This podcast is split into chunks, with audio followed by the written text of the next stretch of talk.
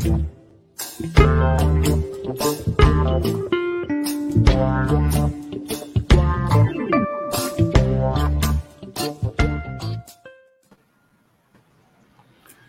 dia, Edson. Seja bem-vindo mais uma vez aqui com a gente no nosso Manhã RBA Litoral. Já agradecendo aí a sua disposição de estar falando aqui para os nossos internautas. Bom dia, bom dia, Tânia, bom dia, Douglas, bom dia, Sandro. Sandro. É, quero cumprimentar todos os nossos internautas, nossas internautas, enfim, estamos aqui à disposição de vocês. Muito obrigado pelo convite. Bom dia, Edson, que fala conosco desde o Guarujá, não é isso, Edson?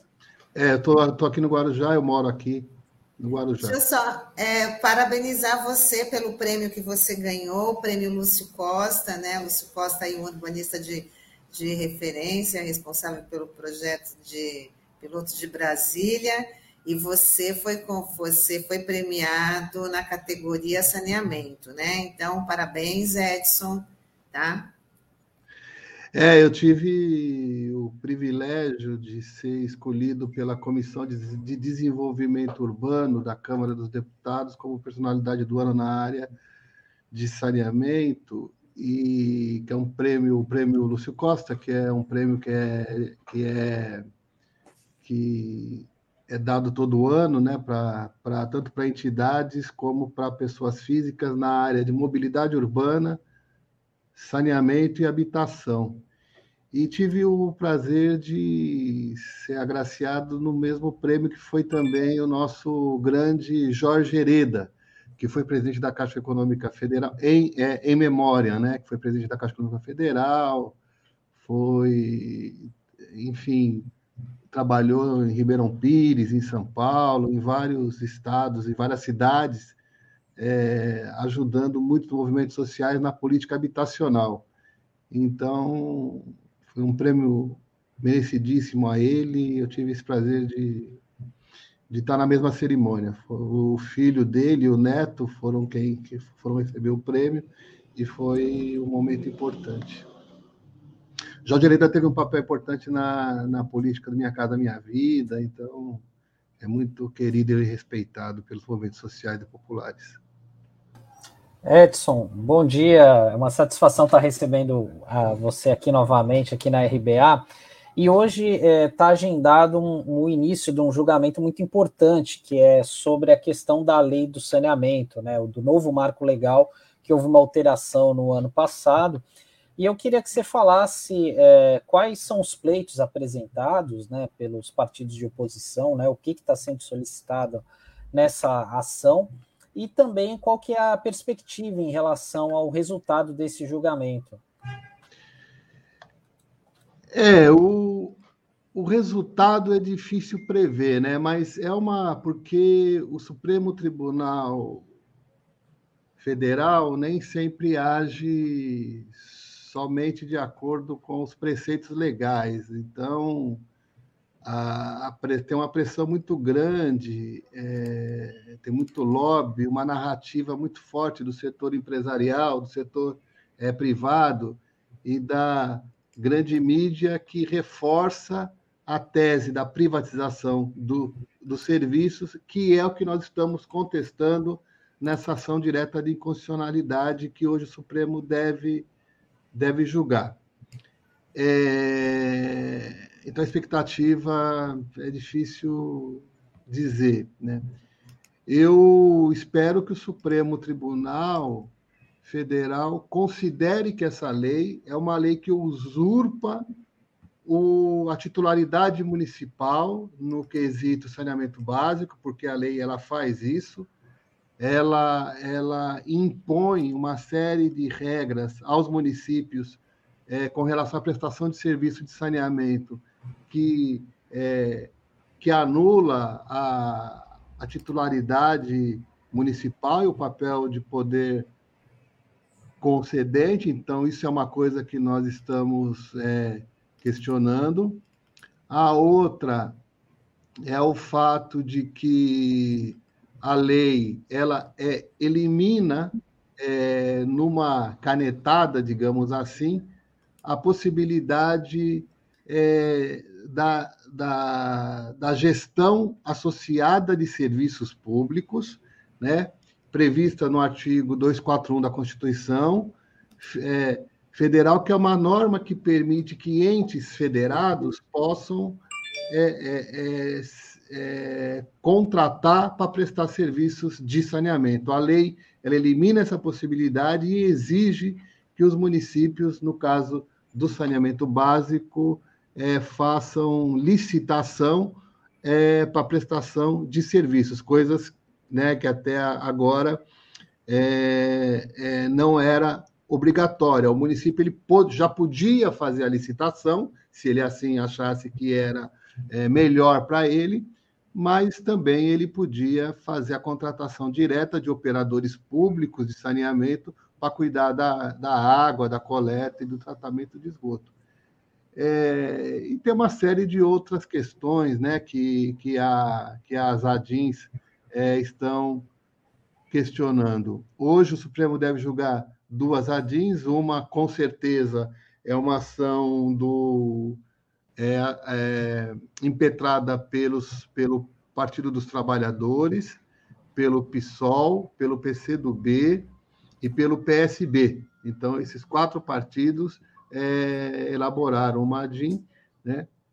foi patrocinada pela Federação Nacional dos Urbanitários e também tem, tem, uma, tem, tem ações da, do PDT, foi o primeiro partido que entrou com uma ação contra a lei, a, a lei 14.026, que é a lei que nós estamos discutindo aqui, e também tem a DIN da Associação Brasileira das Companhias Estaduais de Saneamento, então tem ações da ASEMAI, que é a Associação Nacional é, dos Serviços Municipais de Saneamento, enfim. A lei, diferentemente do que apregoavam seus defensores, ela não traz segurança jurídica para ampliação dos investimentos. Na verdade, ela traz muita insegurança jurídica e não é à toa que tem várias ações diretas de constitucionalidade. Mas, é, bom, a última coisa, que eu estou me estendendo muito nesse ponto, mas hoje, a partir das 10 horas, os trabalhadores e trabalhadoras urbanitários estão se reunindo na Praça dos Três, do, dos Três Poderes e vão fazer um ato na frente do Supremo Tribunal Federal. A gente pretende reunir lá uns 400, 500 urbanitários para fazer pressão no Supremo. Fazer uma nossa parte. É, Edson, bom dia e mais uma vez obrigado por você ter aceito o nosso convite para conversar conosco sobre esse tema tão importante. Bom dia, Douglas. A, a gente ouve falar né, da privatização né, do fornecimento de água, é assim que isso chega é, na, vamos dizer assim, na compreensão imediata das pessoas, mas a gente sabe que é todo o sistema de saneamento básico que vai ser comprometido com isso. Isso. Como é que anda essa pauta pelo mundo, Edson? Eu pergunto pelo seguinte: a gente tem notícia de que aonde, em alguns países, onde houve a privatização, né, isso não deu certo. E está havendo a reestatização desse serviço. Confere, Edson, é isso mesmo? E, e se é assim, eu queria que você falasse um pouco sobre isso para que a nossa audiência aqui compreendesse esse contexto. É, é isso mesmo, né, Douglas? O, o Brasil ele está na contramão do mundo. Né? A gente vive sobre o comando de um, de um governo, que não sei se a gente pode chamar isso de, de, de governo, mas que fez uma opção clara né, pelo enfraquecimento do papel do Estado em todas as políticas públicas, na área de aprofundar o processo de privatização do setor elétrico, do setor energético, da Petrobras, é, projetos de privatização dos bancos públicos, dos Correios. Então, é, é um governo que a, aprofunda o que a gente chama de, de neoliberalismo. Né? E o setor é, e a área de, de saneamento básico é, é mais uma né, que, que, esse, que, esse, que esse governo é, vem atacar. É, nós já vimos o que, que significou pelo Brasil a privatização do setor de energia elétrica. Né? Hoje, a população brasileira paga uma das tarifas mais altas de energia elétrica do mundo, em, é, é, em contrapartida, é uma das produções mais baratas de, de energia por conta da, da, da, da geração de através das hidrelétricas. Então, é, é, no saneamento, a gente está correndo o mesmo risco, né? É, é, é um risco é, das pessoas que hoje não têm acesso a abastecimento de água 365 dias por ano, 24 horas por dia, ter, ter essa dificuldade aumentada. Além disso, você tem um aumento de tarifa. Quando o setor privado atua, ele, é, diferentemente do setor público, ele, é, ele trabalha com vários, é, é, a, sob a alegação de que o negócio não pode ter riscos, né? ele tem que, além de cobrar uma tarifa para remunerar os investimentos e a prestação do, do, dos serviços, ele agrega a isso a necessidade de lucro, porque é assim que o setor privado sobrevive, através da geração de lucro para pagar dividendos para os seus acionistas no, é, no, no, Brasil e fora do Brasil. É, aliás, um, um parente aqui, né, é, para quem nos ouve e vocês, é, hoje 85% dos serviços que são privatizados na área de saneamento são controlados por corporações internacionais, 85%. Quem está por trás desses grupos são fundos de pensão, fundos de investimento, né, que resolveram investir fortemente em saneamento no Brasil. É, investir não, atuar fortemente em saneamento no Brasil. É, é, é, e é óbvio que, que, esses fundos de investimento, esses fundos de, de pensão, não estão preocupados com aquela população pobre que não tem acesso aos serviços. Eles estão interessados em atuar nas áreas em que o retorno econômico e, é, e financeiro seja garantido. E, e a, aonde que está isso? Está nos grandes centros urbanos, nas regiões metropolitanas, na, nas áreas consolidadas das cidades e não estão. Essa possibilidade de lucro não está na periferia, não está nas favelas, não está nos morros, não estão nas palafitas aqui de Santos, é, é, é, enfim. Então, é, essa lógica é aqui. Esses lugares que não têm é, saneamento é justamente o, as áreas que o setor privado não vai atuar. Quando eu disse que o Brasil está na contramão do mundo, é por causa disso que o Douglas disse, né? é, é, quase 300 cidades de vários países do mundo, inclusive países que são é, é, é referências do neoliberalismo, como o, os, os, Estados Unidos, né, é, vem num processo de restatização dos serviços. Em alguns casos, com rompimento de, de contratos entre o setor público e o setor privado, em outros casos, é, com a não renovação de, é, de contratos. No, no estudo feito por um organismo chamado TNT, é, o, o, Instituto Internacional, é, por que, que esses países resolveram reestatizar? São vários motivos, mas um deles, aumento abusivo de tarifas, impossibilidade de controle sobre a prestação de serviços ou dificuldade por parte da sociedade e do próprio, próprio poder público, não cumprimento dos contratos é, é, no que tange a investimentos. Né?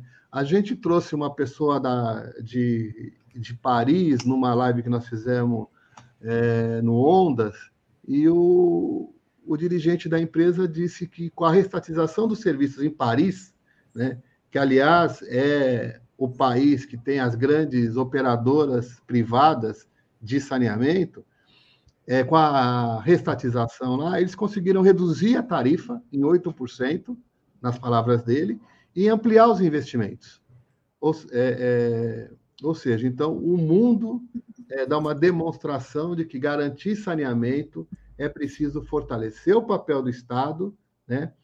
É, e não entregar o serviço para iniciativa privada. Eu sempre digo que a gente tem que reconhecer que os desafios da universalização do acesso ainda são grandes. Né? Aqui na Baixada mesmo é um exemplo disso. Tem muita gente pobre que ainda não tem serviço de saneamento. É, o problema é que essa lei que hoje está sendo questionada no Supremo, ela não vem para resolver o problema dessas pessoas que não têm saneamento. Ela vem para aprofundar a, a exclusão dessas pessoas do acesso aos serviços. Né? Então, é um, é um remédio para matar o doente e não para, para salvá-lo. Né? Então, esse é o quadro de saneamento que a gente vive hoje no Brasil. Edson, é, uma das questões que tem preocupado bastante os sindicatos que representam os trabalhadores do saneamento aqui no estado de São Paulo é, com a possível privatização da Sabesp, né, que acabou dando um sinal verde aí a partir dessa do novo marco regulatório do saneamento, né, do que foi aprovado no ano passado, que está sendo questionado agora no STF, e existe uma mobilização é, por parte dos sindicatos, das entidades, é contra a privatização da Sabesp, inclusive há uma mobilização por parte na classe política em torno disso. É, eu queria saber, na tua avaliação, como que você enxerga, qual que seria o prejuízo à população aqui de São Paulo, né, é, com a privatização da Sabesp, que é considerada uma das maiores empresas do mundo, né, e é uma empresa superavitária, né, só para vocês terem uma ideia, no último, no último trimestre desse ano, no terceiro trimestre, teve uma receita de 5 bilhões de reais, né, então queria que você falasse um pouco sobre isso.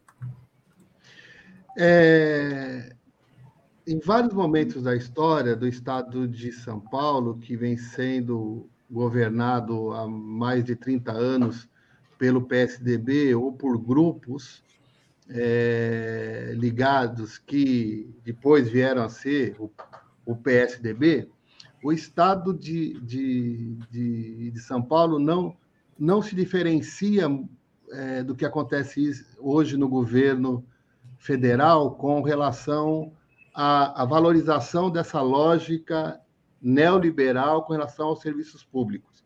É um Estado, é, antes de falar da, da Sabesp, é um Estado que também ataca a ciência, é um Estado que fecha institutos de pesquisa, que fecha é, é, é, órgãos de planejamento, como fez com a Implaza.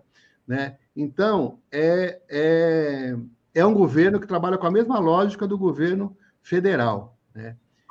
É, inclusive, para quem nos ouve aqui, se não tivesse é, havido a pandemia, inclusive o Instituto Butantan, né, que virou a menina dos olhos do governo estadual, teria sido privatizado. Né? Então, é, é, é, desse governo que nós estamos falando. E é, e é e na história do Estado de São Paulo, por várias vezes, esse debate da privatização da Sabesp, ele foi colocado. A Sabesp, ela tem, é, é, ela tem é, uma grande parte dela, né, é, privatizada, digamos assim. 49,7% das ações da Sabesp são negociadas na Bolsa de Valores de São Paulo e de Nova York. Vocês já sabem disso, tal. Então, é uma empresa que olha é, é, para o serviço público, mas olha é, o tempo todo na perspectiva de atender os interesses do setor privado, dos seus acionistas. Né? É, uma vez, o Mauro Arce, não sei se ele era presidente da Sabesp na época, ou secretário de Energia e é, Saneamento e Recursos Hídricos, ele disse o seguinte: não, não sei, eu não lembro agora em que ano foi isso, mas ele disse o seguinte a Sabesp vive uma dualidade ou uma dicotomia entre ser uma empresa de negócios ou uma empresa que presta serviço público. Então, é, é isso. Então, é, é, é, é uma, é, é, uma, é uma empresa estadual, mas com uma, com uma perspectiva é, de atuação privada muito forte. Eu, é, é, e a Sabesp também, ela ainda deve muito para a população do nosso estado. Eu sempre gosto de citar o caso da Baixada Santista, onde você tem uma grande parte da população que ainda não tem acesso aos serviços. É claro que isso tem a ver com, é, com uso e ocupação do solo, tem a ver com a falta de integração entre política de saneamento e política habitacional, né? Mas, enfim, concretamente, tem muita gente que ainda não tem acesso aos serviços. Por outro lado, né, feito essa, é, essa, essa introdução, é, a Sabesp ela cumpre um papel importante no estado de, de, de São Paulo. Ela atende é, Douglas, Tânia e Sandro, é, 375 municípios no nosso estado, que tem 645. Então, ela atende a, é, é, a, maior parte dos municípios. Os outros têm serviços municipais, né, onde a própria prefeitura presta o serviço. É o caso de Campinas, por exemplo. Né? Bom, desses 375, 243, ou seja, 65%, tem população até 20 mil habitantes. Olha só. Eu estou falando para vocês que 65% dos municípios atendidos pela Sabesp são municípios pequenos. Se eu é, colocar nesse número mais 54 municípios que ela atende, que tem de 20 a 50 mil, eu vou ter um número de 79% das cidades que a Sabesp atua tem entre 0 e 50 mil habitantes. Esse, esse é um fato extremamente positivo, porque é exatamente né, esses pequenos municípios que não são atrativos para o setor privado e é onde a Sabesp atua. Né? Tem mais, 20,84% 20, da população atendida pela Sabesp no estado, ela está num processo de vulnerabilidade. São pessoas que estão no CAD único. 20,84%. É um número expressivo da população do estado atendida pela Sabesp que está no processo de vulnerabilização. E desses 20%, 10% estão na faixa de extrema pobreza, que é de zero, que tem uma renda per capita familiar, né, uma renda é, per capita de 0,89 reais. Então, é uma, é, é uma empresa que, se for privatizada, o risco desse quadro se inverter é, é muito grande. Então, nós, te, é, é, nós temos que defender é, é, a Sabesp pública, assim como todas as empresas de saneamento do Brasil, né? E até porque é, essa narrativa de que saneamento é, as né? É, um equívoco, na minha opinião. Né? Eu acho que a, a, as obras de saneamento não podem ser comparadas às obras de portos, aeroportos, estradas. Né?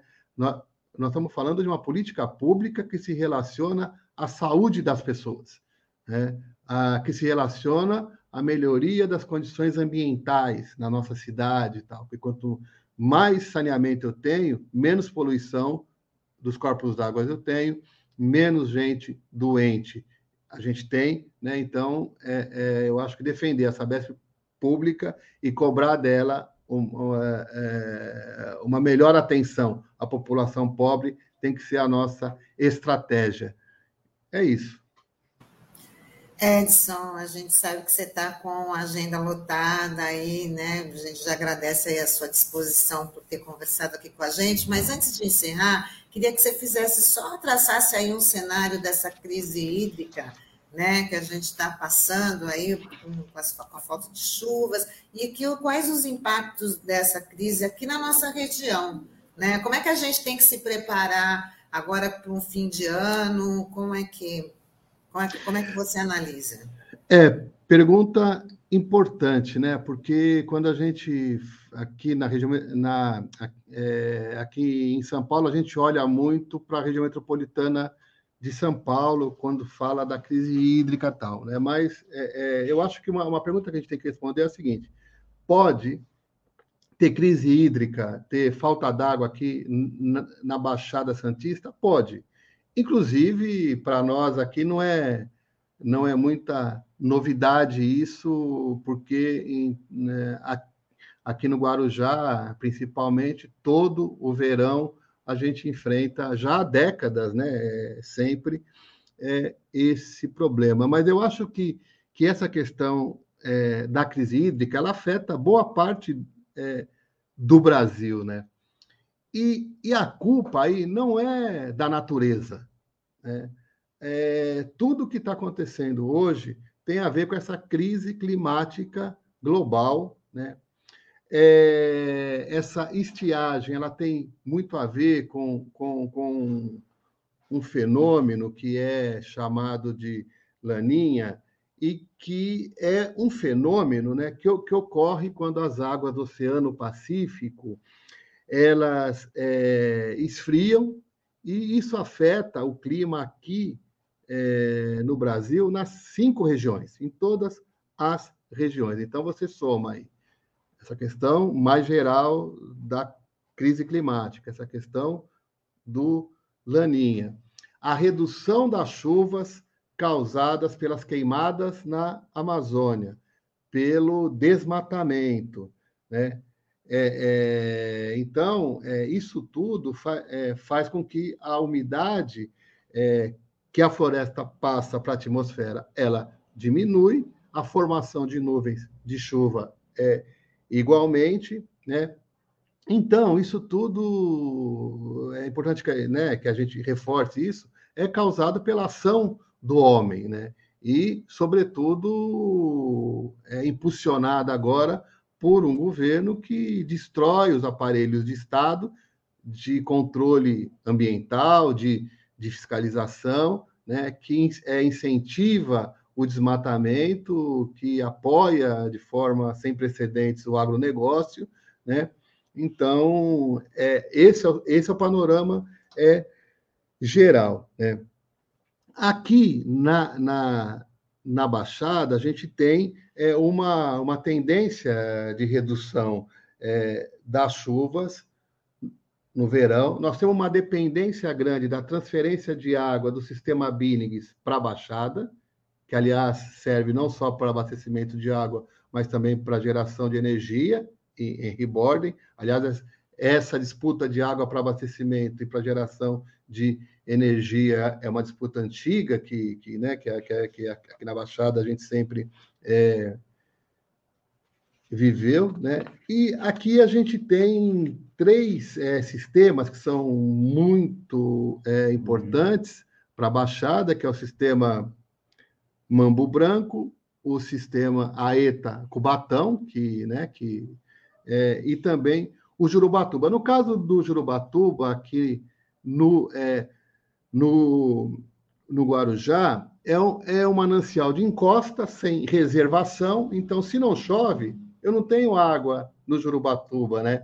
Então, é por isso, inclusive, que tem é, esse, esse, esse projeto de utilização da pedreira né, aqui é, para armazenar a água do Jurubatuba tal. Aliás, tem gente que pensa que esse projeto é novo. Não é, tem mais de 20 anos essa, é, essa ideia. Né? Agora, feito essas constatações, né, eu acho que ah, algumas medidas têm que ser tomadas. Né? É, uma delas tem que realmente trabalhar na perspectiva de redução de, de consumo, sem afetar o direito ao acesso mínimo de água das pessoas, para fazer higiene, para né,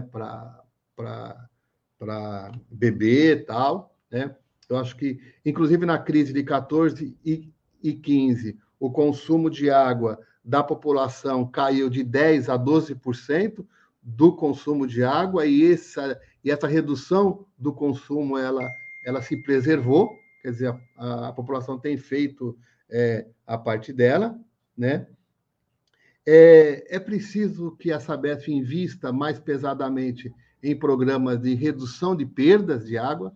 A Sabesp perde é, mais de um terço, é, há números que indicam que ela perde 40% da água que produz. Né? Se ela diminuísse essas perdas, é, não precisaria, por exemplo, de trans, transferir água aqui do, do aqui é, do para São Paulo, né? É, com todos os impactos que nós já conhecemos dessa obra, impactos é, é, ambientais e sociais, né? É, é preciso que a, que, que a Sabesp, junto com os, os municípios, desenvolvam é, programas de preservação das áreas de mananciais, né? É, é, o que não dá é para o governo insistir de que não há riscos de de crise hídrica, quando a gente sabe que nós não estamos é, afastados de conviver com a mesma crise que nós vivemos em 2014 e 2015. Então, é, panorama rápido e geral, né, como diz os advogados, numa rápida, numa apertada síntese, eu acho que é isso. Tá bom, Edson. Muito obrigada. Sei que você já está aí no, em cima da hora para o seu compromisso e a gente já agradece aqui a sua participação, é, agradecendo aí por compartilhar todos esses esclarecimentos. É muito bom ter você aqui com a gente. Então, a gente vai falar um até breve, tá bom? Obrigado. Eu vou me reunir agora com, com, com o prefeito do Partido dos Trabalhadores da cidade de Diadema, exatamente numa reunião com a Sabesp, para discutir a atuação da Sabesp no município. O, o Felipe pretende, na prática, é, é, exercer o papel de titular dos serviços de saneamento e exigir da Sabesp, que é uma contratada do município, que atenda cada vez melhor a população daquela, daquela cidade. Então, essa é a minha próxima missão. Sucesso, então. Nossa. Muito obrigada, Edson. Bom dia para você. Edson, um bom exemplo do que você vem demonstrando aqui né, e vem apontando, né, uma intervenção do gestor público em favor da população para é, direcionamento adequado aí dessa que ainda é estatal e a gente tem que lutar, como você mesmo disse, para que ela continue dessa forma. Então, é, é de interesse nosso, Edson, acompanhar os desdobramentos dessa jornada.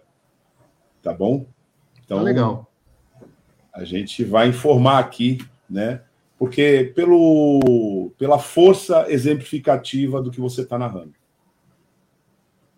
Obrigado. Muito obrigado a vocês. Eu estou sempre à disposição. Peço, peço desculpas é, de ter que sair assim um pouco rápido. Muito obrigado. Tchau, Edson. Até a próxima. Tchau, obrigado, obrigado, gente. Valeu.